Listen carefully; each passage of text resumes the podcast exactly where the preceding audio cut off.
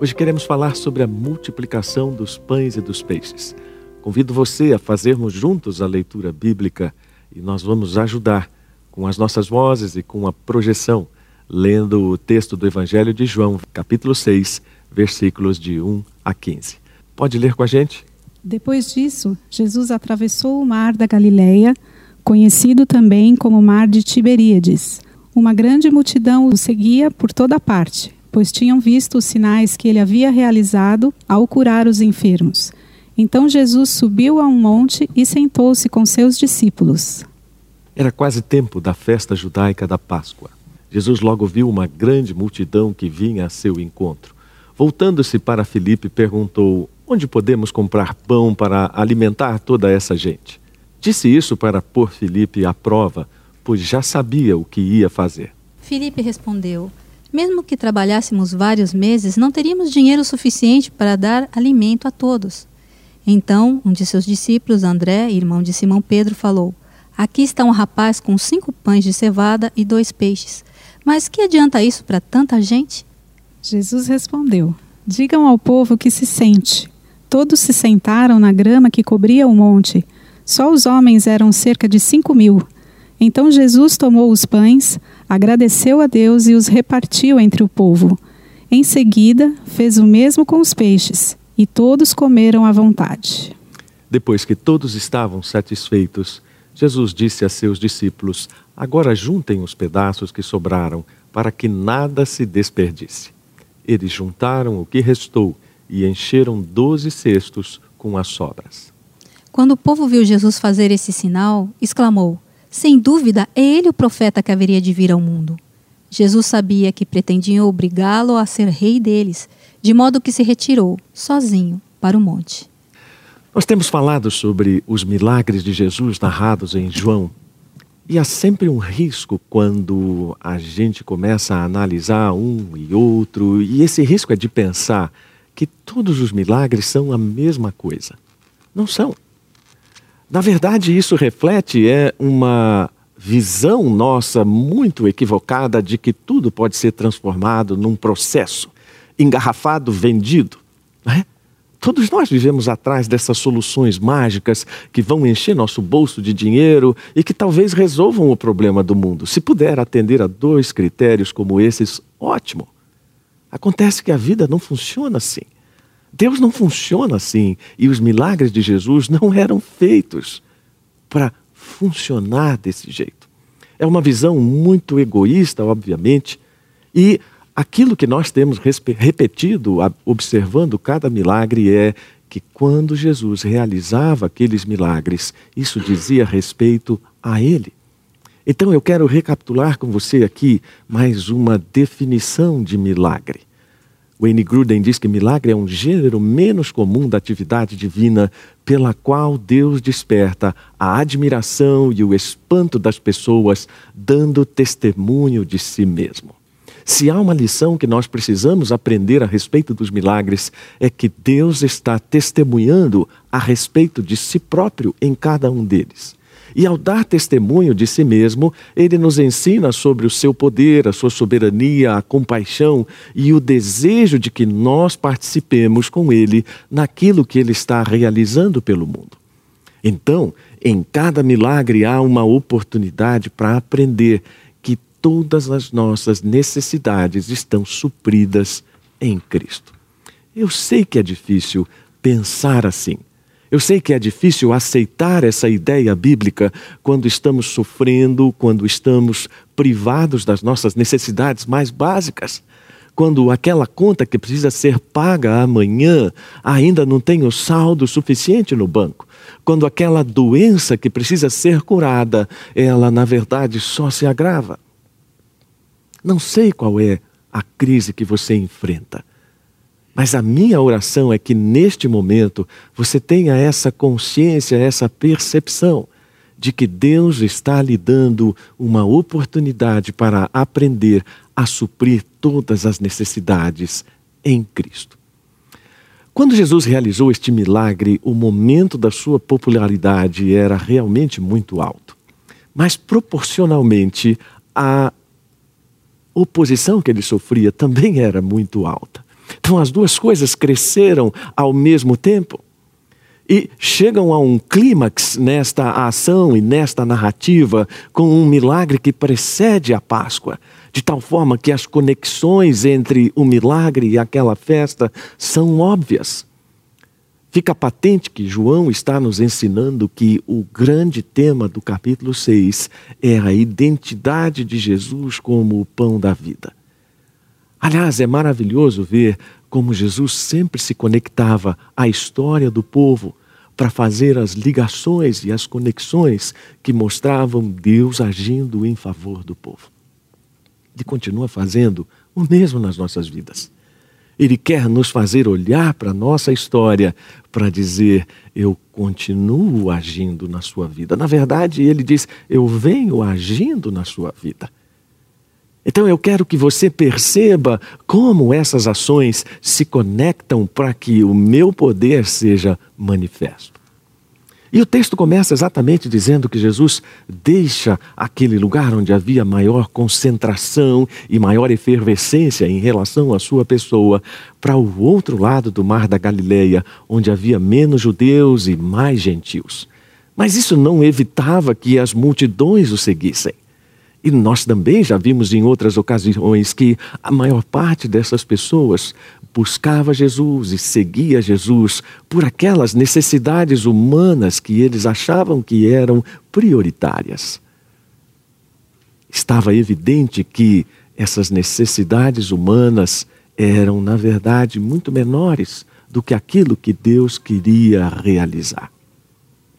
Eles estavam prontos para aceitar um Jesus que fosse político, que trouxesse alimentos baratos, que criasse uma utopia econômica, que tornasse menos trabalhosa a tarefa de satisfazer essa necessidade física ou essas necessidades. Aliás, isso é o resumo da nossa vida. Parece que nós vivemos o tempo todo trabalhando para que as nossas necessidades físicas sejam atendidas cada vez com menos esforço, cada vez com menos custo. E neste aspecto, o Evangelho e, particularmente, a mensagem de Jesus não escondem aquilo que é a verdadeira natureza do reino e a verdadeira missão terrena que Jesus veio executar. É uma mensagem de esperança, claro, mas não é uma mensagem de falsas esperanças.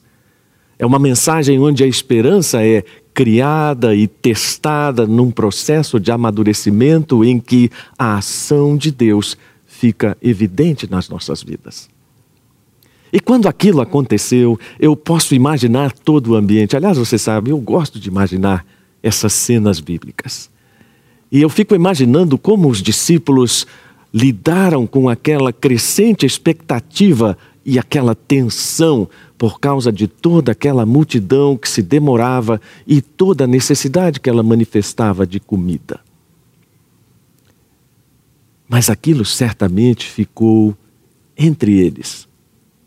Eles não comentaram com Jesus. E, e, e, você sabe como é curioso quando uma situação preocupa todo mundo, mas ninguém fala nada. Quando as pessoas ficam tensas e elas percebem que alguma coisa realmente não vai bem, mas ninguém fala nada. E então, num determinado momento, é claro, Jesus toma a iniciativa. E ele fala a respeito daquilo que incomodava todos os seus discípulos, cada um por um motivo. E Jesus percebe a necessidade daquela multidão, tanto quanto percebe a minha necessidade e a sua hoje, aqui e agora. Antes que nós venhamos a dizer aquilo que precisamos, Jesus já sabe o que precisamos. Se você lê um pouco da Bíblia, você conhece essa verdade bíblica. Mas então, quando Jesus manifesta a sua preocupação, aí começa o problema dos discípulos. Eu creio que, na verdade, os discípulos ficam apavorados com aquela situação. Mas o primeiro discípulo a ser confrontado é Filipe. E Jesus se dirige a Filipe e diz: O que, que nós vamos fazer? Puxa vida, se eu estivesse na mesma situação de Filipe, eu realmente diria, Senhor, não tenho a menor ideia. E a gente fica perguntando por que, que Jesus confrontou Filipe então, né? Bom, é bom olhar para os relatos evangélicos e vermos que Jesus foi o primeiro que confessou Jesus. Quando ele procurou seus companheiros, ele disse: Encontramos aquele sobre quem Moisés, na lei e os profetas escreveram. Seu nome é Jesus de Nazaré, filho de José. E claro que, por ser de Betsaida, a cidade mais próxima, Jesus também se dirigiu a ele, pensando que poderia estimulá-lo na busca de uma solução.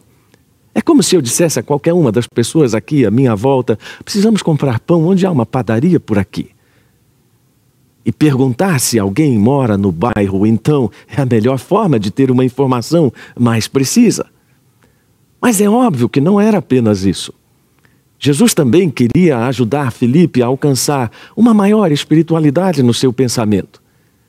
Jesus queria ajudar Felipe a se tornar mais maduro na compreensão daquilo que Deus estava revelando. E quando nós vemos a história de cada um dos discípulos, nós percebemos como isso foi um processo. Na própria narrativa de João, lá no capítulo 14, nós vemos João dizendo que Filipe, mesmo depois de todos aqueles sinais, disse a Jesus: Senhor, mostre-nos o Pai e ficaremos satisfeitos. Na verdade, o que Jesus estava começando a mostrar para os seus discípulos é que havia uma enorme responsabilidade pelos outros. Era muito fácil dizer: não temos nada a ver com isso, nós nada podemos fazer. Este é um raciocínio perigoso que continua à volta de todo cristão, à volta de toda cristandade.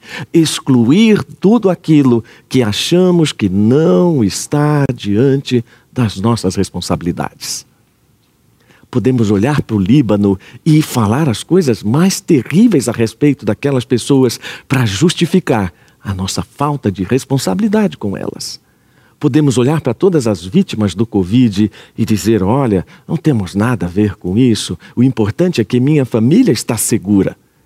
Mas você percebe como isso é um critério perigoso e, na verdade, um falso cristianismo? John Stott faz uma pergunta inquietante a respeito de tudo isso quando ele diz: por que os cristãos deveriam envolver-se?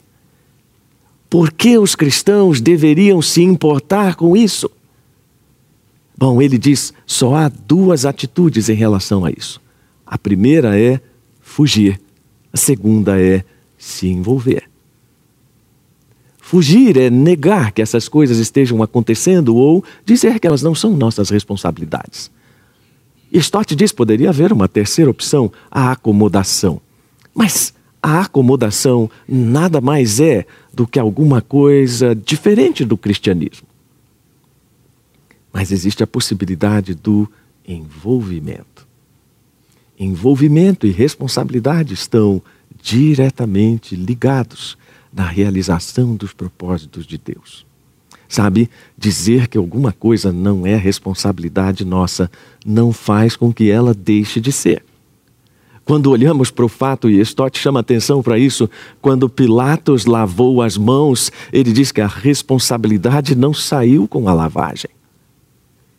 Pelo contrário, a responsabilidade caiu sobre Pilatos. Então, envolvimento significa voltar nossos rostos para o mundo com compaixão, sujar as nossas mãos desgastadas e rasgadas em seu serviço e sentir dentro de nós a comoção do amor de Deus que não pode ser contido. Você percebe como aí está o cerne da questão? Sentir dentro de nós a comoção do amor de Deus sentir dentro de nós a comoção do amor de Deus por essas vítimas do Líbano, sentir a comoção do amor de Deus pelas vítimas do Covid, sentir a comoção do amor de Deus pelas pessoas do nosso condomínio que sofrem com todo tipo de desajuste, sentir a comoção de Deus pelo vizinho, pelo colega de trabalho, pela pessoa da família que ainda sofre por estar distante desse amor. Não há responsabilidade sem compaixão. Embora todos os discípulos que narraram os evangelhos depois tenham mencionado a compaixão de Cristo, João não tem propriamente essa preocupação. O foco de João é muito mais mostrar a dignidade e a glória da identidade de Cristo. E quando ele faz isso, ele faz de maneira grandiosa para dizer: Este é o Filho de Deus, este é aquele que tem o poder para nos trazer a uma nova vida, este é aquele que tem o poder para revelar o Pai, este é aquele que foi enviado pelo Pai. E eu entendo que a parábola do bom samaritano é, na verdade, o paradigma daquilo que Deus estabelece como a responsabilidade que eu tenho para com os outros. E eu gosto muito de pensar naquela parábola. Não é propriamente a ideia do próximo que está próximo, mas é a ideia de quem nós nos fazemos próximos. E isso estabelece o critério de responsabilidade. Porque se nós não nos fizermos próximos de pessoas, ninguém será próximo de nós o suficiente para que sintamos responsabilidade sobre aquelas pessoas. Na verdade, e até aproveitando a deixa em relação ao Dia dos Pais, nós temos tantos pais que estão próximos de seus filhos fisicamente, mas que não sentem a menor responsabilidade por eles. Estão distanciados. Exatamente por isso, porque não se fizeram próximos. Então, o critério da proximidade de Deus é fundamental para que nós não sejamos vítimas das respostas pragmáticas do nosso desejo de superioridade, do nosso desejo de usar o Evangelho para afirmar nossas conquistas, como eu disse na semana passada, ou para nos sentirmos superiores. Nesta semana, mais uma vez, nós vimos alguns episódios tristes de como algumas pessoas se sentem superiores em nome de Cristo. Aliás, quanta tristeza vai no meu coração toda vez que eu vejo isso. Você deve ter visto pelas mídias a notícia de um homem que agride verbalmente um motoboy que fora lhe entregaram uma refeição. E aquele homem diz algumas coisas que me chamaram muito a atenção. A primeira delas é: meu nome está na Bíblia, moleque. E o rapaz responde humildemente: O meu também está. E a outra coisa que me chocou é dizer: Você tem inveja disso aqui. Ou seja, você tem inveja da minha pele branca. Meu Deus, que cristianismo é esse? Que afirma uma superioridade que Cristo nunca veio afirmar.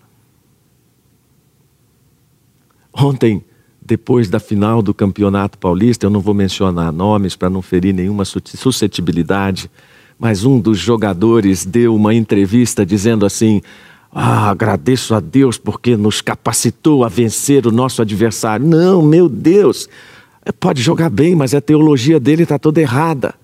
Aliás, ele não usou nem a palavra adversário, usou a palavra inimigo.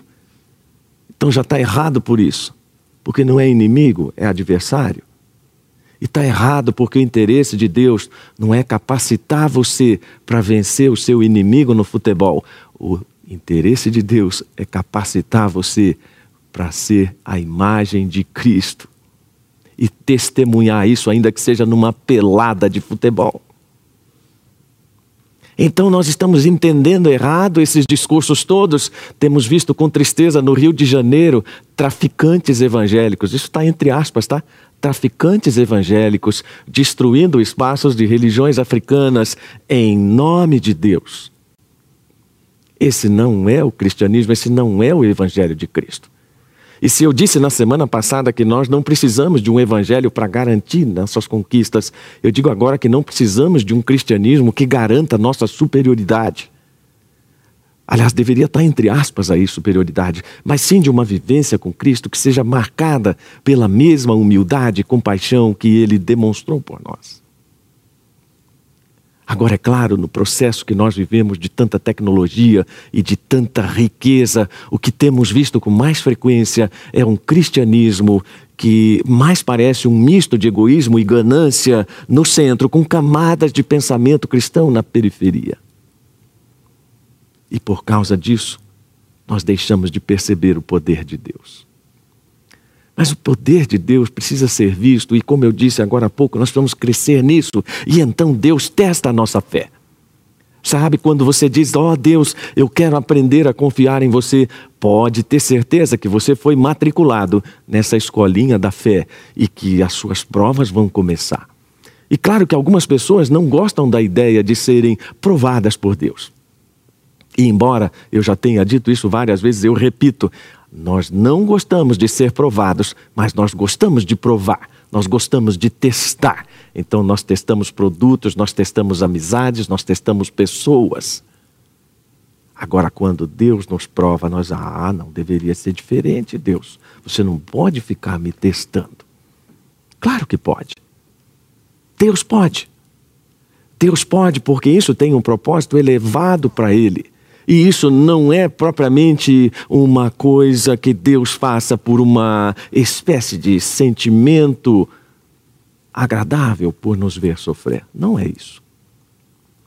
É simplesmente pela ideia de que Ele quer formar em nós o caráter de Cristo. Então, testar é preciso, provar é preciso. Deus precisa provar a nossa fé e você precisa se submeter a isso. Eu sei que é difícil, porque quando nós sentimos a insegurança em qualquer situação, a nosso primeiro ou nossa primeira reação é fugir. Como aquela mulher que já na mesa cirúrgica diz ao médico: Oh, doutor, desculpe-me, eh, eu estou nervosa, é a minha primeira cirurgia. E o médico diz: Não se preocupe, minha senhora, é a minha primeira também. Numa situação como essa, sua reação é dizer: Meu Deus, alguém me tira daqui, por favor.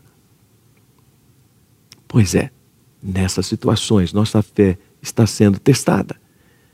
E a nossa convicção de que Deus sabe de todas as coisas predispõe nosso coração à obediência. E Ele precisa fazer isso para que nós sejamos libertos das nossas concepções humanas muito baixas. Para que essas concepções sejam trocadas pelas concepções mais elevadas sobre Deus. É fácil nos distanciarmos mas é um desafio nos colocarmos diante de Deus. E como parte desse processo, nós precisamos ser sinceros com Deus. Sabe uma coisa que tem feito muito mal às pessoas? É uma religiosidade vazia. Repetições de fórmulas, jargões, linguagens de guetos. Quando, na verdade, nós deveríamos ser simplesmente sinceros com Deus. Eu sei que muita gente aponta o dedo para essas pessoas da Bíblia para dizer até mesmo como elas deveriam ter agido. Alguns críticos e até alguns santarrões eu vejo olhando para o texto e dizendo: Imagine, onde já se viu Felipe dar uma resposta como essa, tão sem fé? Filipe deveria ter dito para Deus, o, ou melhor, para Jesus, o seguinte: Mestre, eu não sei onde há comida para alimentar essa multidão, mas você é maior do que Moisés, a quem Deus costuma alimentar uma multidão. Aliás, como Deus alimentou uma multidão no deserto, e Deus certamente pode fazer isso por meio de você. Você é maior que Eliseu, Jesus. Ai, só falta dar um glória, aleluia. A vida real é bem diferente disso. A maior parte das vezes nós estamos mesmo é tremendo e fazendo as contas e dizendo para Jesus: não vai dar. Quando Deus trabalha no nosso coração, Ele quer nos levar a reconhecer nossas inadequações. Ele precisa nos levar àquela admissão de que nossos recursos sejam, ou aliás, são pequenos e insuficientes. E ele sabe que nós conhecemos a palavra de Deus. Então, quando a Bíblia diz: Não sejam como eles, pois antes de vocês pedirem, o Pai de vocês já sabem o que vocês precisam. Nós sabemos na teoria, mas na prática nós continuamos dizendo para Deus: Não vai dar. E nesta manhã, Deus está dizendo para cada um de nós que nós não devemos duvidar da provisão de Deus. Lá no Salmo 78, o salmista está fazendo um apelo nesse mesmo sentido. E ele faz uma recapitulação, ele diz: Olha, Deus dividiu o mar, Deus nos conduziu na travessia, quando as águas se ergueram como muralhas. Durante o dia ele nos guiava com a nuvem, durante a noite com uma luz de fogo. No deserto ele partiu rochas para dar água, como num manancial, e da pedra fez brotar riachos, mas ainda assim vocês continuaram a duvidar de Deus. E ele termina esse trecho dizendo: Puseram Deus à prova em seu coração e exigiram a comida que tanto queriam. Chegaram a falar contra o próprio Deus, dizendo: Deus não é capaz de nos dar comida no deserto. Não é isso que nós dizemos para Deus quando os problemas chegam com mais força. Não é isso que algumas teologias estão dizendo a respeito de Deus. Talvez Deus não seja capaz. Não é isso que nosso coração incrédulo clama contra Deus, dizendo: Deus, talvez você não se importe comigo. Pelo contrário. Deus se importa tanto que primeiro nos leva a admitir que nossos recursos são insuficientes e depois nos convida a cooperar com Ele. C.S. Lewis tem uma frase muito interessante que ele diz o seguinte: Deus parece não fazer nada de si mesmo que ele possa delegar às suas criaturas. Ele nos manda fazer lenta e desajeitadamente o que ele poderia fazer perfeitamente em um piscar de olhos. Jesus poderia ter alimentado toda aquela multidão em um piscar de olhos, mesmo assim, ele dialoga com os discípulos e os convida a participar daquele processo exatamente porque ele quer demonstrar o caráter doador dele. E quanto mais nós percebemos isso, mais nós somos abençoados. Quanto mais nós entendemos que Ele é capaz, mais nós somos privilegiados por esse sentimento de abundância em Cristo. A sensibilidade de Cristo estava presente ali quando ele viu as multidões saindo em sua direção, lá no relato de Mateus, nós temos alguns detalhes que não estão em João, e há uma frase que me chama a atenção ali. Jesus diz: Eles não precisam ir embora. Ou seja, tudo aquilo que vocês estão trazendo como um problema, na verdade é uma oportunidade para a manifestação da glória de Deus. A escassez está inserida ali como um cenário de onde Deus tiraria as melhores coisas. Uma coisa que nos ajuda muito em momentos de privação é que a privação reorganiza nossos sensos de valores. Ela nos ensina a importância de pequenas coisas. Ela nos coloca na perspectiva de Deus, mas a abundância também tem lições. E em ambas as situações nós precisamos encontrar aquilo que Deus está falando a respeito de Cristo. A primeira delas, uma lição da abundância, é que Deus é provedor. E nós temos as lições do maná e tudo aquilo que a Bíblia fala a respeito de como Deus, no tempo certo, provia aquilo que era necessário. Aliás, necessário. Mas Deus não é sustentador do nosso desejo de ostentação. Nesta semana houve um movimento ainda tímido nos Estados Unidos em relação a uma das celebridades da televisão americana, que vem ostentando nestes tempos de isolamento, de pandemia. E eu acho curioso quando pessoas que não são tementes a Deus se levantam para questionar e para exigir um mínimo de moralidade naquilo que as pessoas fazem, ainda que não seja no nome de Deus. A abundância que Deus nos dá neste momento de pandemia não é para ser objeto da nossa ostentação, não é para ser objeto do favor que pensamos obter de Deus. Pelo contrário, ela obedece a critérios próprios dele que nós não sabemos explicar. Aliás, há poucos instantes antes do culto eu conversava sobre isso exatamente com o Nomoto. De como algumas pessoas se perdem tentando estabelecer uma matemática de por que não foram abençoadas por Deus da mesma forma que outros foram? Este é o sentimento destrutivo. Porque aquilo que está acima da escassez ou da abundância é a lição de Jesus sobre uma saciedade maior do que a física e a material, de uma saciedade da graça que está disponível para todos na mesma e irrestrita medida. Então, quando os discípulos confessaram sua inadequação, Jesus passou a demonstrar a sua adequação para suprir aquela necessidade. Toda essa privação tem um caráter preparatório. Deus precisa nos preparar para aquilo que Ele vai realizar. E assim como na semana passada nós falamos que havia vários milagres ali, também neste texto há vários milagres. Alguns até brincam que um dos grandes milagres é aquele menino ter dado seus pães e peixes. Outros enxergam que o grande milagre é que uma multidão se assentasse aguardando por um alimento que ninguém via. E isso nos mostra como Deus trabalha por etapas. Nós queremos a fé do gênio da lâmpada, mas Deus quer nos mostrar a fé em processos. Uma força realizadora, não de sinais propriamente, mas uma força realizadora de corações transformados. E quanto tempo leva para transformar um coração? Leva uma vida.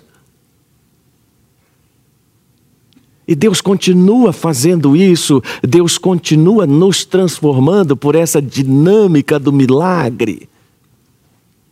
Enquanto nós estamos querendo ver o exato momento em que isso acontece. Eu lembro que há dois anos e meio atrás, no primeiro sermão que preguei aqui na CB Moema, eu disse que quando criança, minha diversão investigativa era olhar o relógio para ver o movimento dos ponteiros que eu normalmente não conseguia ver. E que a minha grande alegria é quando eu estava em algum lugar muito grande, por exemplo, a estação Júlio Prestes, aqui em São Paulo, hoje a famosa Sala São Paulo, que tinha um relógio gigantesco, e eu ficava muito feliz quando eu estava naquele lugar e eu conseguia ver um ponteiro se mexer.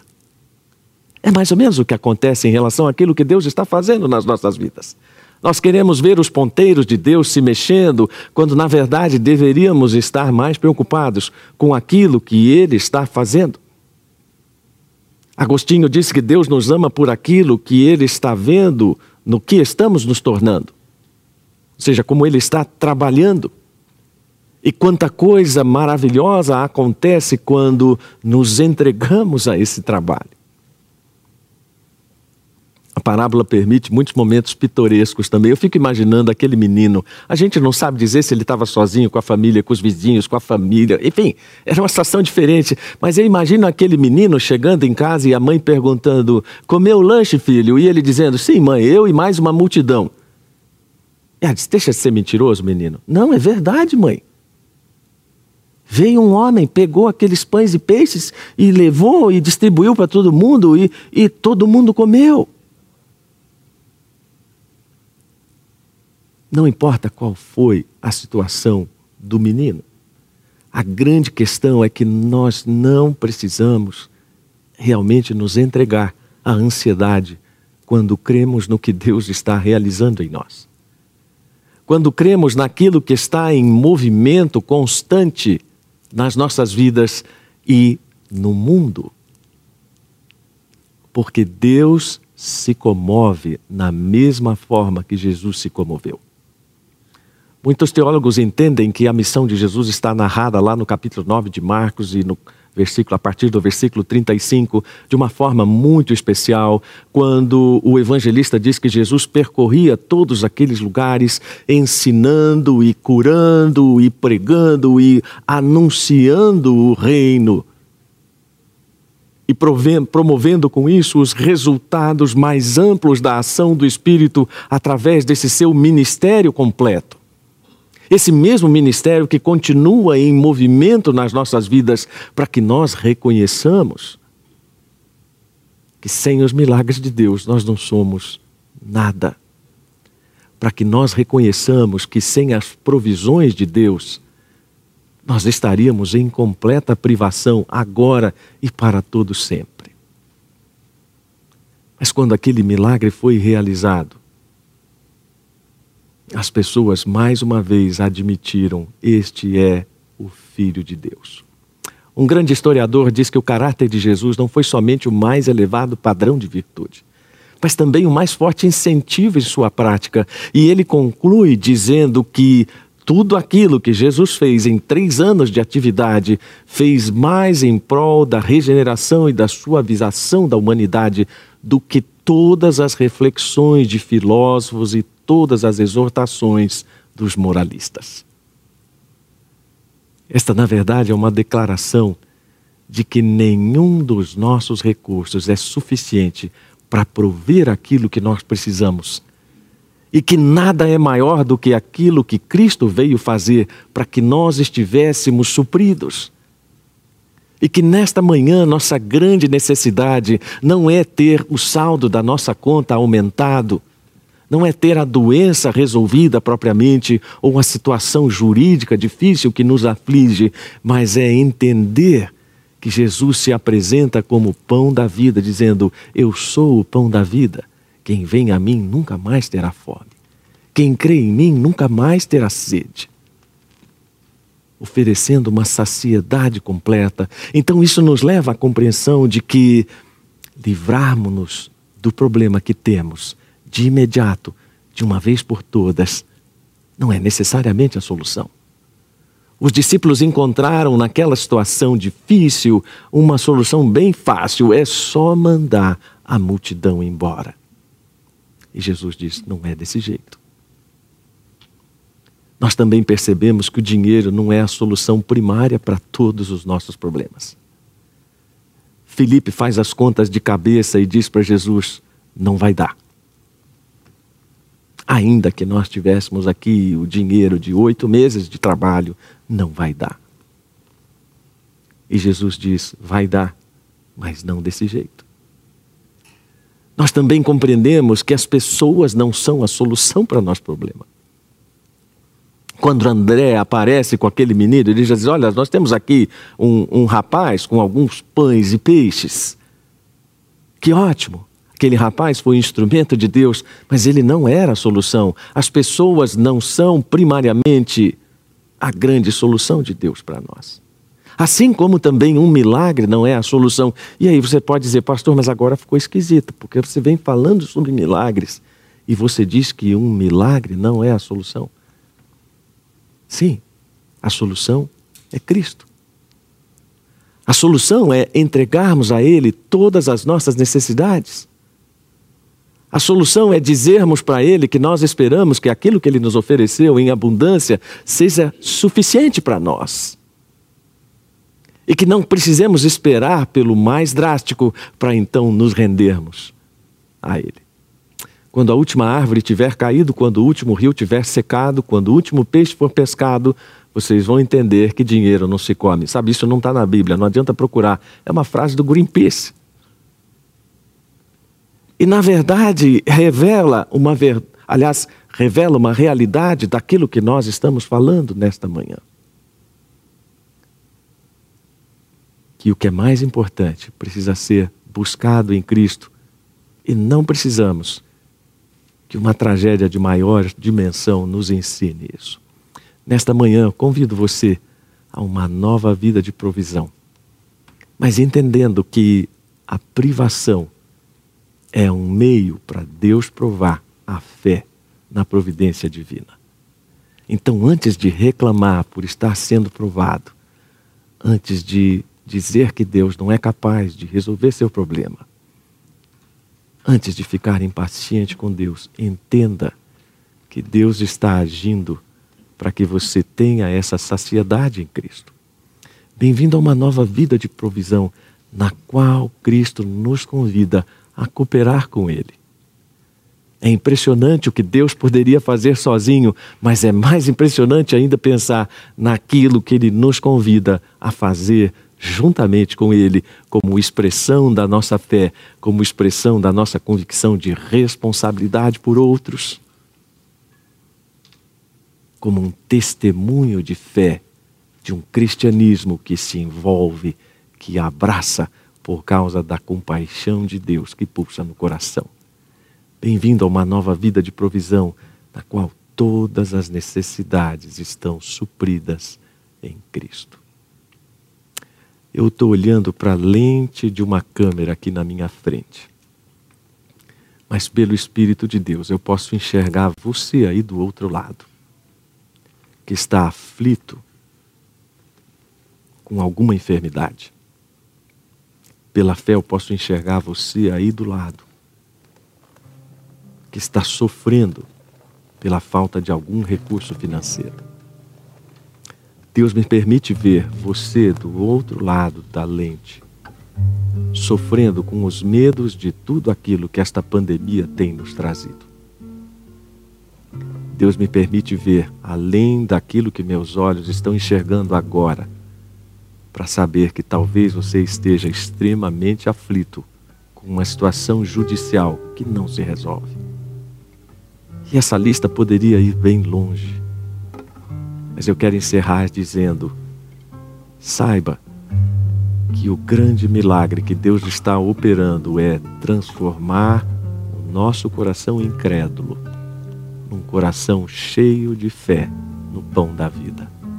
Transformar nosso coração faminto num coração saciado por Cristo. Senhor, obrigado porque um dia o maior milagre de todos aconteceu. Jesus se tornou homem. Milagre para nós, é claro. Obrigado que por meio deste milagre nós hoje compreendemos como o Senhor age nas nossas vidas para transformar nossos corações incrédulos em corações que creem e obedecem. Obrigado porque nestas lições sobre os milagres nós vemos cada um deles indicando Jesus Cristo como a grande fonte de poder, como a única fonte de saciedade espiritual.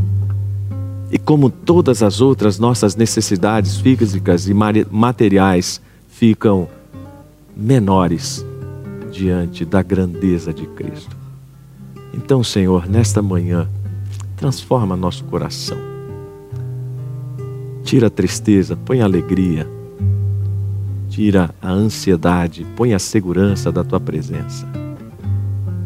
Tira a privação para colocar a abundância dos teus recursos. Conforta nossos corações, enche-nos de alegria, em nome de Jesus. Amém.